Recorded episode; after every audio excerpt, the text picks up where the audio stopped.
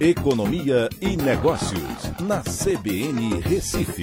Oferecimento Cicred Recife e Seguros Unimed. Soluções em seguros e previdência complementar. Olá, amigos, tudo bem? No podcast de hoje eu vou falar sobre, sobre o orçamento que finalmente foi sancionado né, nas 45,5 do segundo tempo e com mudanças importantes aí para poder uh, fazer com que o, o, presidente não fosse enquadrado uh, na lei de responsabilidade fiscal. Então, algo em torno de 30 bilhões de reais foram uh, ou vetados ou foram bloqueados. Né? E a grande preocupação é que alguns ministérios, como o da educação, de desenvolvimento regional, tiveram bloqueios né, no seu orçamento. É claro que ao longo, ao longo do ano esses bloqueios podem ser revertidos, né, desde que você tenha uma, uh, melhoras tanto na questão da receita como também nas despesas, né, já que isso é um orçamento.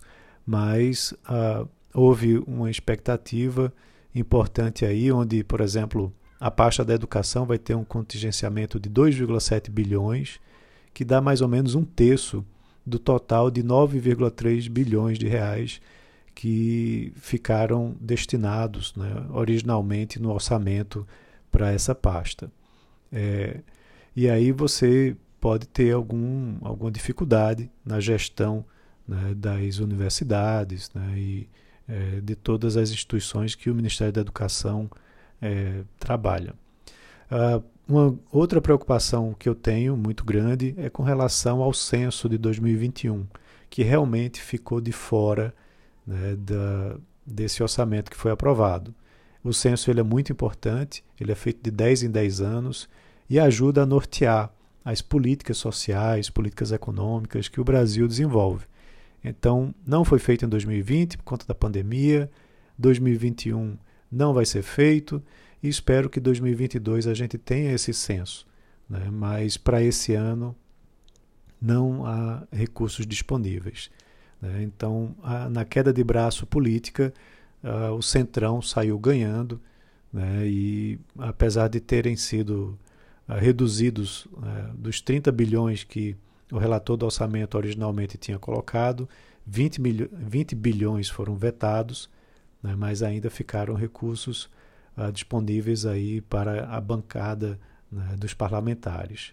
Uh, então, a gente tem que ver como que esse orçamento é desenvolvido ao longo do ano para que uh, as despesas elas possam ser reincorporadas desde que você tenha um crescimento melhor da economia né, e tenha também redução de despesas em outros setores.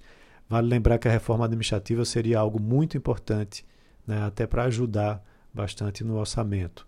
Outro fato importante é que o BEM e o PRONAMP, eh, junto com auxílio emergencial e despesas de saúde, ficaram fora de fora né, do teto de gastos né, e vão poder ser executados, já que agora o orçamento foi sancionado. Então é isso. Um abraço a todos e até a próxima.